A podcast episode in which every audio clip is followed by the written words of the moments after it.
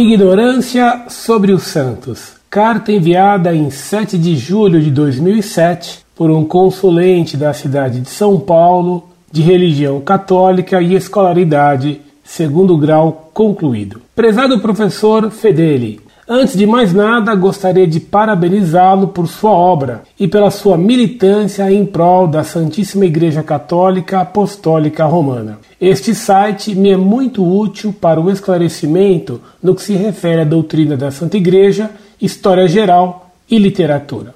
Estou lhe enviando este e-mail no intuito de esclarecer algumas dúvidas pessoais sobre a relação entre a Igreja e os fiéis. Já faz algum tempo que venho me interessando pela história da Santa Igreja. Li algumas encíclicas, bulas e livros sobre a vida dos santos. Por este assunto em particular, a geografia, tenho grande apreço. Posso dizer que passei boas horas na santa paz de Deus enquanto lia sobre a vida e obra de Dom Bosco, Santo Atanásio, Santo Antão, São Clemente Maria Rosbauer, São João Maria Vianney, o grande curadars, Santo Inácio de Loyola e muitos outros. Este tipo de leitura me ajuda a tentar amar verdadeiramente a Deus, como estes homens amaram, e sua justiça. Me ajuda a fortificar a minha fé. E este é o ponto. Com o passar do tempo, eu observei que a maioria da população católica, vou me concentrar na do Brasil, pois não tenho informações suficientes da de outros países, não conhece a igreja histórica. Me parece que o que alimenta a fé dos fiéis é a ajuda provinda dos céus para os problemas domésticos, tais como trabalho, saúde e relação conjugal. Dificilmente, pelo que tenho observado, uma pessoa pede a intercessão de Nossa Senhora para que ele não peque contra a castidade, por exemplo, ou para que ele se torne um novo apóstolo de Cristo. A pergunta, professor, é a seguinte: por que a igreja nunca trabalhou neste sentido? Veja, eu nunca vi ouvir falar em meu bairro ou em outro qualquer de um padre que dê palestras a respeito da Batalha de Lepanto ou sobre a Revolução Francesa. É claro que os tempos são outros, pós-Concílio Vaticano II, mas sinceramente eu penso que seria de uma desonestidade intelectual tremenda de minha parte afirmar que este concílio é o responsável por este vácuo, pois em um país de mais de 500 anos de catolicismo não se encontra o menor vestígio na população católica de fatos históricos da Igreja. O que alimenta a mente perturbada de um revolucionário, senão a esperança de um paraíso terrestre e o, aspas, exemplo de coragem de seus mártires. Pegue uma pobre alma dessas que defendem a quadrilha partidária do PT e vejam se ele não sabe quem foi Mao Tse Tung, Stalin,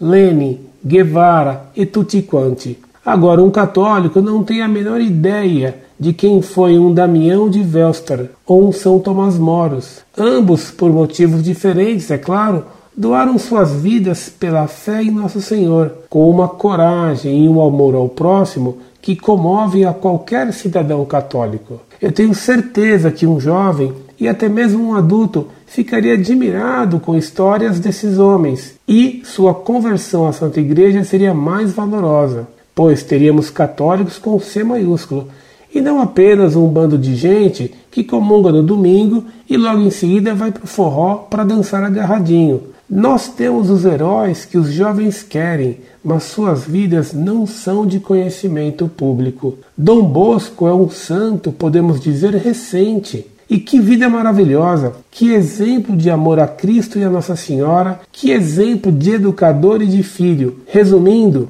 eu gostaria de saber por que o católico só encontra o conhecimento por conta própria e através de associações ou grupos de leigos como o do senhor. Espero ter sido claro e aguardo, se possível, tendo em vista que o professor é um homem muito ocupado, sua resposta. Atenciosamente. Muito prezado, salve Maria. Com prazer respondo à questão que você tão argutamente me propôs. Você tem razão em várias de suas observações. Em primeiro lugar, em sua constatação da completa ignorância dos católicos brasileiros sobre a vida dos santos. Quando um católico ou outro conhece algum fato da hagiografia, é normalmente um conhecimento obtido em alguma biografia sentimental e romântica que mais deforma a vida de um santo do que narra a verdade sobre ele. Tem razão também ao notar que essa ignorância não é simplesmente posterior ao Concílio Vaticano II, data de tempos muito anteriores ao concílio. E isso prova que há muito tempo se veio preparando ou despreparando os católicos sobre como viveram os santos, como combateram seus defeitos e tentações e como combateram as heresias e erros de seu tempo. No máximo, contavam uma história edulcorada e enervada da vida de um santo. Foi feita uma propaganda sistemática para introduzir, entre os fiéis, uma visão falseada da santidade. O resultado disso foi o despreparo dos fiéis e do clero, que não souberam como resistir aos erros modernistas do Concílio Vaticano II. Essa ignorância do que consiste a vida católica séria é que permitiu essas contradições que você aponta: comungar e ir ao forró. Seria falsear a visão da realidade imaginar que essa deformação da ascese e do caminho para a santidade tenha atingido apenas os leigos. Pelo contrário, ela foi feita principalmente nos seminários e foi uma das causas da deformação do clero atual. Há exceções honrosas, é claro, mas o que se nota no clero, através dos sermões e dos escritos publicados, é uma ignorância pasmosa da história da Igreja e mesmo da doutrina católica. Parece que os padres só têm tempo para assistir a novela das oito, e certos bispos se preocupam quase só com a política. Suas falas parecem mais a de candidatos a vereador do que pregações de sucessores dos apóstolos.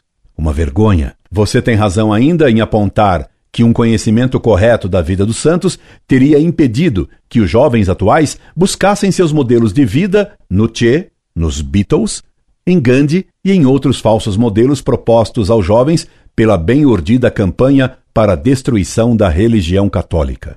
Diz-me qual o teu modelo de vida e te direi quem és. E o desconhecimento da história é o desconhecimento da mestra natural da vida, e essa ignorância da história levou a juventude e os seminaristas, portanto, os futuros padres e bispos, a não compreenderem nem mesmo a mestra por excelência da vida, que é a Santa Igreja Católica Apostólica Romana, fora da qual não há salvação. Mais tarde, quando os papas João XXIII e Paulo VI fizeram o Concílio Vaticano II, quase não encontraram resistência. Rezemos pelo Papa Bento XVI para que ele consiga trazer de volta a nave da igreja para o local de onde ela nunca devia ter saído, as colunas da Eucaristia e da devoção a Nossa Senhora, colunas das quais ela foi solta por João XXIII e depois levada ao largo por Paulo VI, seguidores de sonhos, e não da doutrina católica de sempre. Incorde Jesus Semper, Orlando Fedeli.